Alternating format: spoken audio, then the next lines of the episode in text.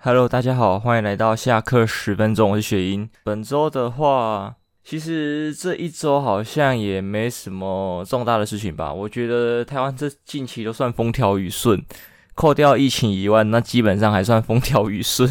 那一段时间都有一堆八卦可以给大家看，因为综合起来，像上一周其实发生了三件大事，算三件啊，但是。我不知道大家现在记得什么？我觉得到今时今日，大家只会记得，呃，桃园的疫情还在爆发而已吧，大概的样子。因为一件一件盖嘛。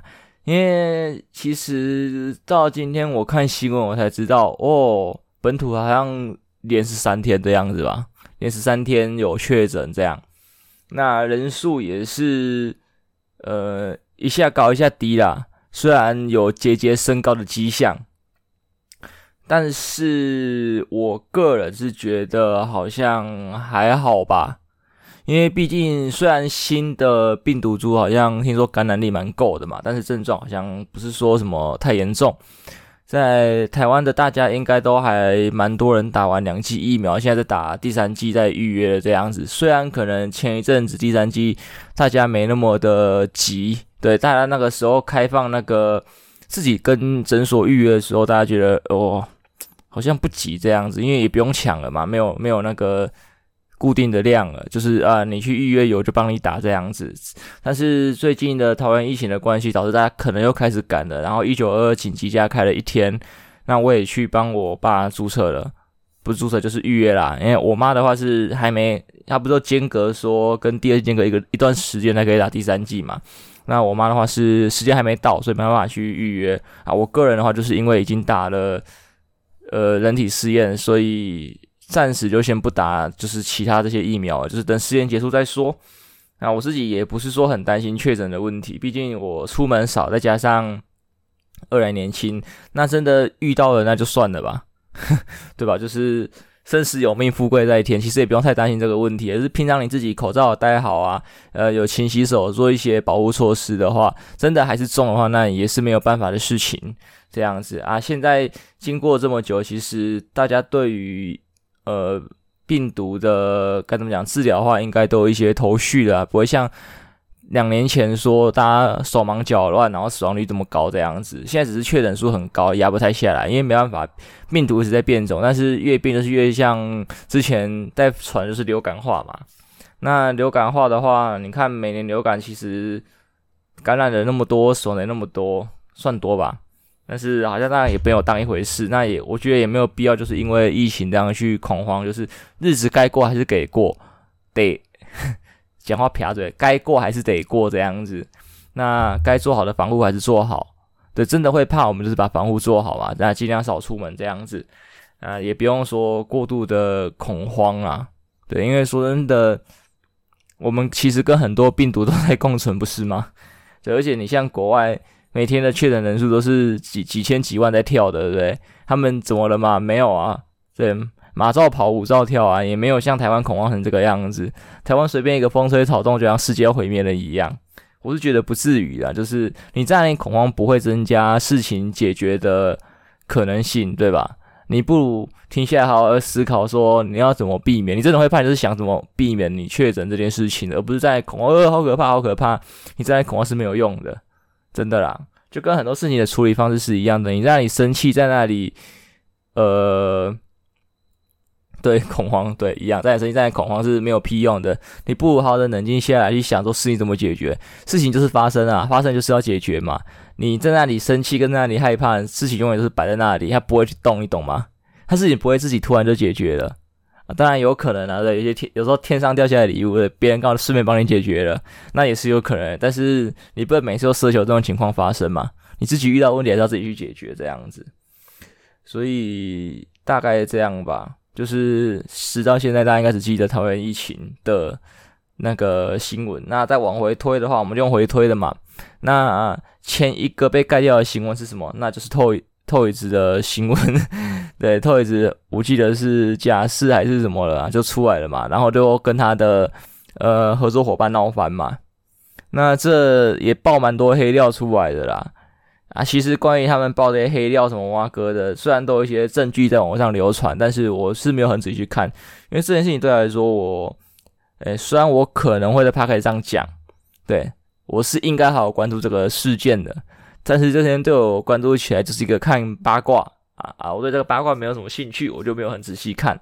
但是我个人觉得可以聊一聊，就是因为我看有人在探讨说 Toys 心理的问题，因为有人提到嘛，就是 Toys 其实赚的钱还蛮多，但是所以他没有必要说去走贩毒啊，或者是说诈赌这些行为。那就有人提到说，会不会是他的心理的问题？如果是这个的话，那我也只能说，像之前几集讲的嘛，可恨之人必有可怜之处，可怜之人必有可恨之处嘛，就是这是他可怜的地方，但是他也是做一些错事，说他也可恨嘛。那我们这些人能怎么去看待呢？我也只能说，如果他做了错事，他就应该去承担。那承担完之后呢，就只能希望说他，呃，看可不可以。明白自己到底做了一些什么事情，这样子啊，到底伤害了谁？因为我看有人分析是说，就是他可能小时候穷怕了，还是什么哇哥，导致有一些自卑心理还是什么的。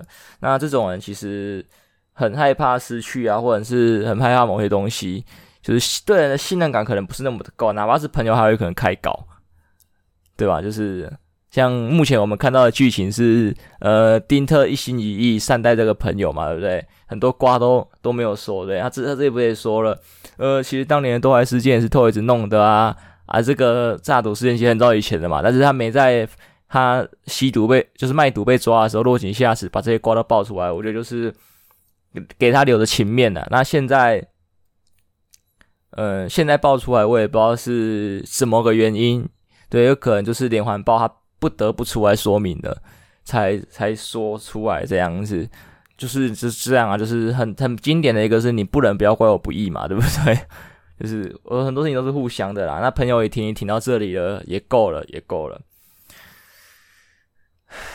那我其实想要讲的是说，其实很多人可能都有遇到一些可能关于心理上相关的问题。不管是小时候原生家庭的影响啊，还是说你后天生长环境带来的影响。啊，我不知道大家自己会不会有所察觉，因为如果有所察觉的话，呃，可能就是自己多找一些方法去改善吧。因为，呃，有心理问题跟价值观，呃，正不正常？我说这啊，是符不符合这个社会啦。因为其实我不喜欢说价值观正不正常，因为很多东西只是认知不一样。就是有些事情我会觉得，因为我怕我现在讲出来，大家。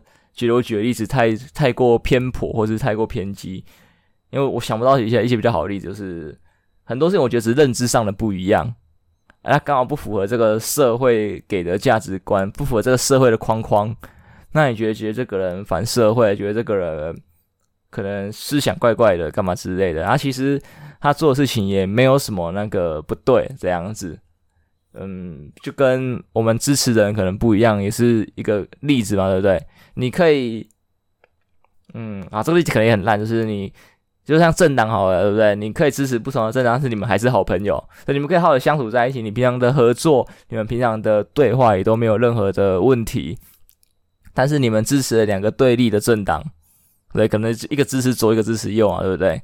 我觉得价值观是这样的问题，就是可能一个人左，一个人右，但他平常还是好朋友，还是可以好好相处，大概是这种感觉而已。为什么说到价值观？我连室友刚才说什么？呃，总之 我拉一下，总之就是信念问题或价值观的问题的话，如果自己有办法去知道该怎么跟这个社会融入这个社会的话啦，那就慢慢的改善吧。毕竟我觉得就跟不能选择父母一样，你也不能选择你出生在什么的社会环境。那你也知道你的想法可能不是说很正确，所以你也不用过度的偏激，就是你可以保持你的想法，但是不要去伤害他人就好了。就是慢慢去稍微改一下，那你也不一定要改，就是只要你不影响他人，你你有你自己的想法，我觉得是没有没有什么特别的问题的。那当然，如果你觉得你的想法是很危险的，对，因为有些人的想法真的是很危险，因为不是说。呃，所有人一出生下来的跟什么价值观或是建立的想法，是是所谓的正常，好吗？就是呃，有些人会不知道为什么，嗯、就是说突然就是很嗜血啊，很嗜杀这种的，对不对？然后你发现你有点过度了，那你看到小动物的血，你会很开心；或小动物死亡，你会很开心；或是因为去旁边路边撵昆虫这样子。呃，你发现你这想法好像可能有点怪怪的，对，已经跟这个大自然有点不一样。因为如果以大自然的杀戮来说，我会觉得，如果你是为了吃而杀的话，那还算是一个合理的吧，因为是为了生存，大自然的一个循环这是没有问题的。但是你是为了娱乐而杀的话，那这可能有点问题。对，这种的，我觉得你可能就要去找一下相关的医疗协助了。这没有办法，因为说真的，有些严重一点的精神上面的问题的话，不是很轻易的，是你朋友或是你自己可以解决的，你只能去求助医生。那医生也没办法，也没有办法说保证一定解决，因为我觉得心理问题最麻烦的就是在于说，它可能不像一些。内伤、外伤之类，就是药物、手术可以直接很精准的去做治疗嘛？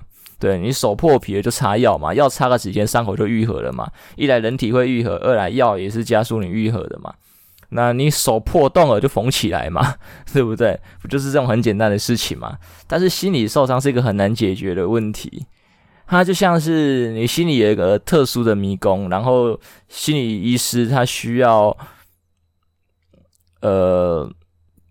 该怎么讲？走进你的迷宫里面，然后去修正你心里最深处的那个那个盒子，你懂吗？对，你盒子放的东西可能不太正常，他需要帮你改变一下，或是把它拿走之类的。我也我也不知道怎么解释，反正就是这真的不好处理，因为它没有固定的套路，对啊，可能有一些相似的表现行为，但是它没有相似的解法。它不像魔术方块一样，呃，就是有公式可以解，没有心理的问题，没有公式可以处理，而且有时候反过来，它还会伤害了或是感染了治疗里的那一个人，所以我觉得我还蛮 respect 心理医师，就是因为说真的，我知道情，我认为啦，我情绪是会感染的，思想也会，所以心理医生在帮大家排忧解难的时候，他自己有可能被你们感染。那他们要找谁排忧解难呢？再找另外心理医师吗？还是说他们自己的解难方解决方式？我也不是很清楚。再就是思想会感染这件事情，所以有时候如果他遇到一个危险的病患，自己深陷无法自拔怎么办？因为像我没记错的话，我很喜欢举小丑的例子，因为我没记错，小丑也算是精神病患吧？那个 Joker，比如像那个 Joker，那我记得小丑女印象中他是。小丑的心理医生，那最后也是被他感染嘛，所以算是思想上的感染呐，最后也就变小丑女了，就是大概这个样子啊。所以他们，我觉得他们是一个很危险的职业吧，吧，吧。我曾经还蛮向往当心理医生的，主要不是说推崇他们崇高的精神，我没那么那么好的那个那个叫什么。我也忘了，对，反正我没那么好的情操，对，我没那么好的情操，我只是觉得我自己的心理状况也有一点，呃，不同于常人，不到像刚才讲那种嗜杀那一种啊，对，就是，呃，因为你跟人相处久了，你就知道所所谓的正常大概是哪一种状况，那你就知道好像跟别人不太一样，所以其实一直以来我都还蛮想了解自己的心理状况的，对，我到底是谁，我到底在想什么这样子。对，虽然我这样讲起来很奇怪，就是自己想什么是觉得不知道吗？也就是我说的不是哪一种，就是自己的一些思考模式，自己的一些核心思想到底是什么，然后等等之类的吧。好像解释这个东西，反正大概是这个样子的。虽然就是你也知道嘛，心理医生智商是这种算医科的东西，分数需要有点高啊。我自己是。没有达成，这怪不得人，怪不得人。但是如果有相关的小说啊，或者一些其他作品，我其实都会稍微去看一下。就是这类作品对于我来说，好像还没看到什么无聊的吧。就是有比较简易的，对，就是他没有讲得很深的，或者说他讲得很不神奇。因为心理的东西其实都可以被在戏剧作品上啊，都会被演得很神奇、很厉害这样子。因为像。诶，之前的作品好了，台剧的话就有那一部叫什么《逆局》嘛，它是用那个什么凶手的那个刻画描写，它也算是有点犯罪心理学之类的概念的东西。再来的话，之前我看的一部作品是《心理罪》，它是大陆的一个小说改编的的那个剧连续剧这样子。小说我看过一点点，在在那个旧书摊看的，但是对，你也知道，在那个环境里面要看太久，然后就这样。剧剧剧剧，我有看完一到两集。两季吧，忘记是一季两季，忘记了。对，我就觉得还蛮蛮厉害的，就是他们叫叫什么画像哦，所以他们就是想凶手一些东西，然后就可以把脸啊、杀回的画出来，然后还画的蛮准的。这个就演的很神奇。那事实上有没有这个推论，我不知道，因为像呃，如果啊这个心理学、统计学的东西，对，因为会画像这个，我觉得就有点偏在牵扯到统计学了。再来，我觉得想到说所谓的玄学，就是面相这种东西，面相应该算玄学吧？玄学跟统计学，因为你像看面相、手相的话，其实他们这种统计学就是搭配刚才讲的画像问题，你就会发现很多都会提到说什么，嗯，假设什么容易生气的人啊，那个 那个眉毛会有一个形状啊，还是眼睛会怎么样啊？长就大概大概这个样貌什么样，就会就会出来。所以，如果利用心理学去想，呃，凶手的心情啊，还是犯罪特征，就是理念干嘛之类的，然后再去推这类人通常有什么长相，然后就可以画出那个脸，那其实就有点面相的概念。所以，其实面相套了心理学跟统计学的东西上去，会不会讲太玄了啊？不知道，反正。感觉就是都是有关联的嘛，不然怎么这么厉害？你去推一个人的心理，就知道他长什么样子，对不对？这也是今年累月的统计啊。我觉得啦，因为像戏里的话的九十九趴像，我觉得这太扯了。我觉得有个五六十趴像那些特征，我觉得就就 OK 了，就就很很够了啦。因为说真的，毕竟还是统计学的东西，统计学你只能接近答案，不是百分之百嘛。能百分之百的话，我股票还不赚大家钱，对不对？因为你看股票，我们回推历史的一些东西，然后统计学下去，那那发生什么事情就一定会怎么样？那哪一个不赚翻啊？不，每个都赚翻的话，那谁赔钱？对不对？所以我觉得这东西只是能接近答案，但是不是一定是答案。扯好远哦。总之大概是这个样子啊。那最后的结论就只是有病要看医生。也不一定有病，因为其实你有时候只是就是前面讲的观念跟大家不一样而已。那去看心理智商，我觉得是可以帮助自己的了解。因为像我自己也帮心理那个心理系做过那个沙盒的实验，然后我忘记他们，因为我记得好像是忘记是研究生还是什么他们在弄的，然后每每周就排个人去他们那里做沙盒，那我也忘记他里面跟我讲了什么，我有知道。最后一天的时候，他给我解释一些东西，我好像有哭，但是实际上内容什么我已经忘光了，我不知道为什么我没什么记忆，但是我记得我做过沙盒，所以这也是一个了解自己心理的过的那个啊手段啊手段。我也打算说过一阵子早点去去看一下。对，以前我一直想啊，看要看，但是想想自己这样好贵，可再想一想，还是得看。我觉得越早了解自己越好，你后面的人生比较可能不会那么迷茫吧。因为很多人真的是一直都不了解自己，直到年近半百，对不对？才突然恍然大悟，或者是怎么样开始了解自己。那你要去修正你的人生，可能就有点晚了吧。所以其实我是很推崇早一点了解自己的人生，说不定就是心理辅导这些东西，虽然学校都有辅导师什么之类的，或是一些心理心理师，有些学校可能会排吧。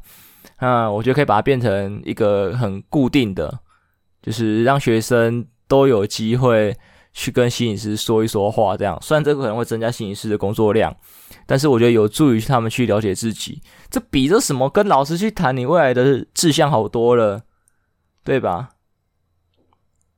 因为你跟老师谈，他可能。跟老师跟父母只会给你一个你未来的最好的出路啊，这个最好出路可是他们认为最好的出路，对，他们认为怎么样可能可以赚到钱，那他们认为的跟实际情况又不一定一样，对吧？毕竟他们经历的东西跟你经历东西不一样，除非他们一直有随时在 update，就是一直有在更新现况，那才有可能跟你在同一线上思考。那他们认为最有办法飞黄腾达的路线，其实不一定是最适合你，对吧？呃，至于适不适合你，或是你喜不喜欢，也是你自己的事情。所以你要去了解自己。因为说真的，就算适合你好了，但是你也不一定喜欢。对，最适合跟最喜欢不是不是可以绑在一起的东西。对，就算这东西不适合你，但是你很喜欢，哪怕你未来失败了，你也不会去怪东怪西，毕竟这是你自己选择的路。我觉得就跟之前有人说一句什么，如果父母好像是跟父母讲的话吧，是说什么，如果你让我自己做决定的话啦，未来就算我失败了，我不会怪你，我们还可以是好朋友。但是你帮我决定了道路，即使我未来成功了，我也会恨你一辈子。大概是这种这种话就对了，就是就是路真的是要自己选啊，这很适合给一些国中或高中的学生这样，因为考上国中可能没有那么多迷茫吧，因为国中我们还是普，不上国上高中，高中就是普通高中居多吧，虽然现在很多高职啊，还是世纪二专什么之类，但是对。我不知道，因为我是普通高中的，我就觉得说，其实国中生就可以接触这个，就是越早了解自己越好。所以，因为说真的没有必要，如果你很早点了解自己，你没有必要多读三年普通高中，你就直接去技职学校就读，就可以开始学技术啊，接触你喜欢的东西的，对吧？你就多三年的经验累积，因为技术类的东西真的是越早累积实力越好，不是吗？我是这么认为啦。所以其实国中就可以开始接触这些心理智商的东西，然后高中再一次吧。因为再再往大学的话，可能就是修正。哪怕你是读技职学校的，就是你学一学之后，你可能要去了解一下你自己这条路要不要改变，还是说你有什么其他的玩法嘛？要么精进，要么改变道路，要么说选一个辅修的，对吧？因为有一些技能是一加一大于二，所以你可以选一些一加一大于二的技能，对。你在你在高职修什么？你在五专这叫什么？科大哦修什么？对，然后你在未来的往上出社会的时候，你就有两个合起来技能，对，就变得更厉害。对，很多技能是这样子，就是诶，你会这个，你再会这个，再组合起来，哇，你能做的事情就比别人多很多，选择多很多，对吧？所以是我觉得是可以安排的，虽然这可能有点增加成本的。就经营者角面角度来说，可能。不是很喜欢我这段言论这样子，好，所以为什么从 Toys 的事件讲到这里啊？我讲到心理嘛，那再往回再推一个，就是 Toys 盖掉谁的新闻？盖掉王力宏，对，就是王力宏，他又回来了。他这次好像就只是带着一些陌生人去看小孩吧。那这件事情我一样没有什么特别关注，就稍微瞄一下。那大部分大家的重点比较 focus 在说，你带一些陌生人去找小孩，他们会感到害怕，干嘛直接说你不敢自己去这样子。那我觉得这个已经算是他们的家务事，就是炒冷饭的啦。后面炒这些已经没有什么重点了，就只是两个人的感觉，他们家就是离婚了，他们离了吗？我也忘了，反正我也没在追。对，就是后面的故事没有那么好追，就是。大家会哇，雷神又发文了，出来看一下。然后现在的内容主要偏家务事，因为早期可能要一些论点可以探讨。那现在的话，就其实没什么论点可以探讨。那大家就当笑话，就是你无聊的时候，你在等公车、等捷运的时候，你在车上滑一下看一下还可以啊。虽然好像都半夜发文，啊，你可以早上看嘛，你早上还是要搭车去上班通勤的吧。你就可以看啊，骑车那没办法看呐、但是你中午午休时间的时候，对，可以边吃饭边看，你就可以跟同事多一点话题可以聊。虽然这个话题大概只能维持一到两天，对。现在他的上一次的之前的发文可能可以聊比较多天，毕竟文也比较多嘛，至少。那这一次大概就走一点点，那一点点也是闲聊 OK 啦，对不对？好，大概这礼拜就这三个大事件吧。最后，我想要聊的话，可能是关于一个失聪的问题。对，不是因为我自己未来会听不到，而是，呃，我在抖音上看到一个失聪的妹子，然后她是后天的，她很小时候就就已经失聪了啦。那因为我听她讲话的语气怪怪的，我也就是去探讨一下。对，我不是说想要就是骂人家干嘛，我是因为那怎么讲，我没有听过失聪的人讲话。就我最原始的观念是，天生听不到的人，印象中是没有办法说话的。好，好像也还是可以，只是他们说出来说话也比较吃力，不管是咬字还是发音，毕竟他们没有听过真正声音长什么样子，所以他没办法去调整自己的音调、语气等等之类的，所以他可能还是呃呃啊啊这样子而已，或者是努力的挤出一两个字。就沟通来说，其实还不如他手语或打字来的快。你不要叫他讲话好了，对，他可能。如果他喜欢讲话，就让他讲，就耐心听。但是如果对他说太困难，他想要用其他方式，我们就用其他方式。其实现在对于失聪聋哑人士哦，我觉得有很多处理方式。因为以前大概只有手语吧，那现在其实手机已经很普及了，大家打字就好了，多快啊，对吧？因为现在年轻人打字其实都不慢，除了我，我打字还是还是很慢。对，所以聋哑人士的沟通方式，我觉得是方便很多的。那基本上啊，还是耐心听讲。那拉回正题，就是因为他是后天的嘛，所以我是听他可以讲话，然后去看一下留言，跟他过往的那个抖音的的影片，就稍微翻两部，就发现他是后天，然后是小时候病毒感染导致的。那也才知道说后天的听过声音可以讲话，但是他们的语调就是会很像机器人，因为。他说听不到自己的声音，因为他是重度的。我去查了，就是轻重度的还好，你还是没想听得到自己的声音。但是到重度或极重度，你完全听不到声音的时候，因为他已经带电子电子耳，就是完全听不到，一定要去指路用电子去刺激。所以，呃，他是没有办法去听到自己声音，没有办法听到自己声音，就没有办法调整刚才讲的，就是什么语气、语调之类的，所以讲话就会很像机器的，或者是。发音有点跟正常人不太一样，那基本上他八成的话你都还是听得懂的，就是我至少看到有一影片是这样子，然后他也有打字幕，所以其实影响不大，沟通的事情还很小，对吧？不管是直接看他影片什么，就是八成你都听得懂啊，没有什么太大的困困扰这样子。那我就在查说，那在更后面，对，像因为我自己是早发性听力退化嘛。所以我可能没有那么快就听不到，我现在还听得到，诶，还听得还算清楚吧。那假设我在四五十岁的时候正式听不到了，我有办法说话？根据我调查结果，其实是可以的。那我的语调会不会像那个妹子一样？据说会，因为说的你开始听不到之后，诶，应该说你平常在讲话的时候，其实就。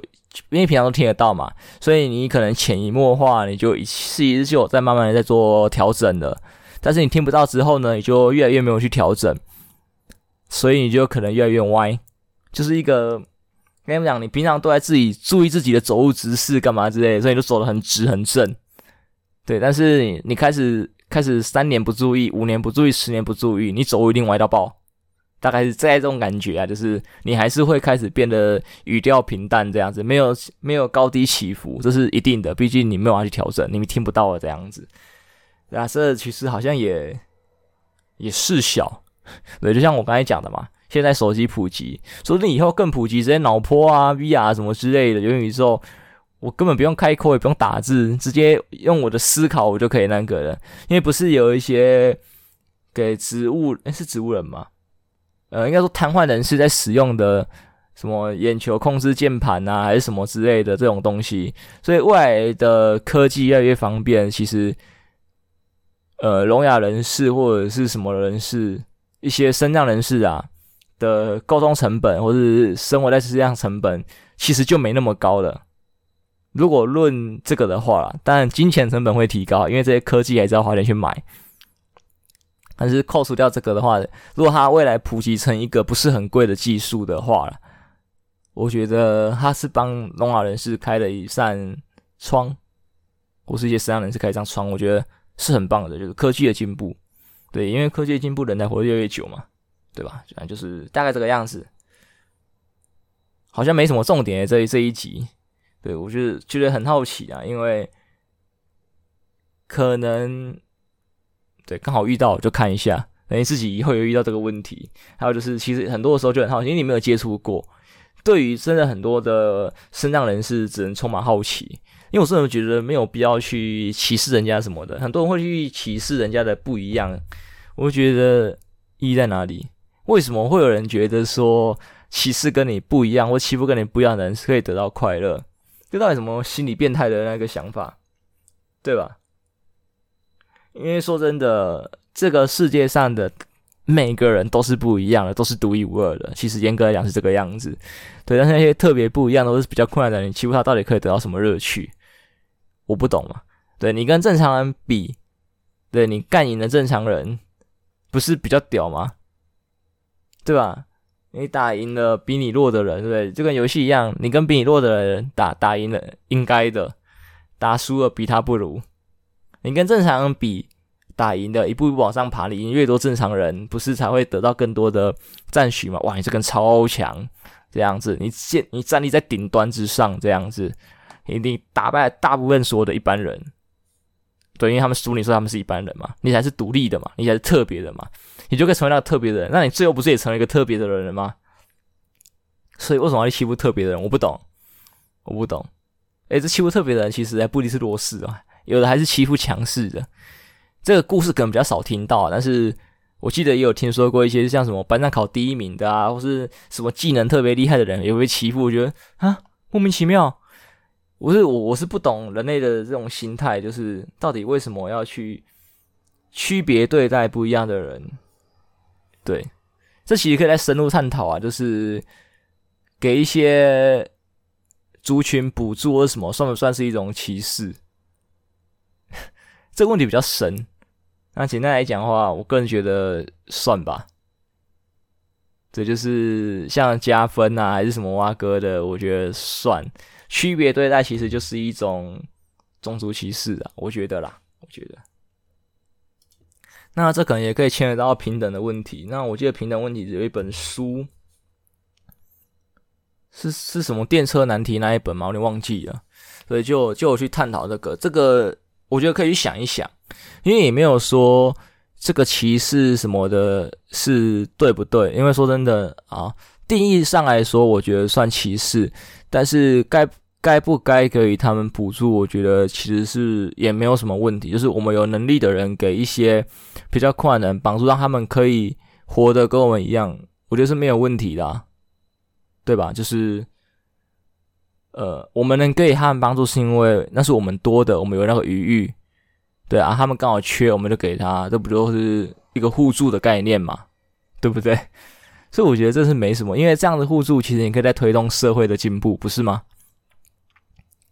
对啊，就是因为说真的，讲一个简单一点，假设他可能啊、呃、下半身半身不遂干嘛之类的，还是像刚才讲的什么失聪失明什么的，但是他脑袋极好。对，PR 九九那种脑袋啊，你帮助他解决他的可能活动困难啊，或者是听力困难，对不对？他刚好缺钱，你帮他装个电子耳，就是有个补助，让他可以装电子耳，刚好在听到跟你沟通，那他不就可以跟你在这个世上建立更多美好的事物嘛？对不对？他头脑超好，他可能是一个超厉害的科学家。对，那你让他，你帮他装电子，让他可以行走，他就可以去一些。那个研究院之类的，然后跟大家讨论一些科学的东西，然后再推动这个世界的进步，这样不是很好吗？对吧？因为说这个那些补助的东西，对于大部分来说可能也没有没有多少嘛，就是应该是集整个社会的力量去帮助这些需要的人，所以他们刚好需要，我们不需要，对吧？但是他们那些需要的人，可能也有一些能力可以来回馈给大家，这是一个互助的概念。对，虽然定义上来说是歧视，但是我也不是说要去批评这个东西，就是这叫什么齐头是平等嘛，就是把他们的那个头拉上来，也不知道怎么说，反正大概是这个样子吧。定义上是，但是它是必须得继续做下去的事情。对，好啦，总之这一集大概就讲到这一边吧，我们下礼拜再见。下礼拜是不是？过完之后就差不多要过，好像还有一阵子，那还好，好，那没事，没事也没事。我是不是要一周年了，还是我已经一周年？我也不知道。啊，总之感谢大家听到这里，下期再见，拜拜。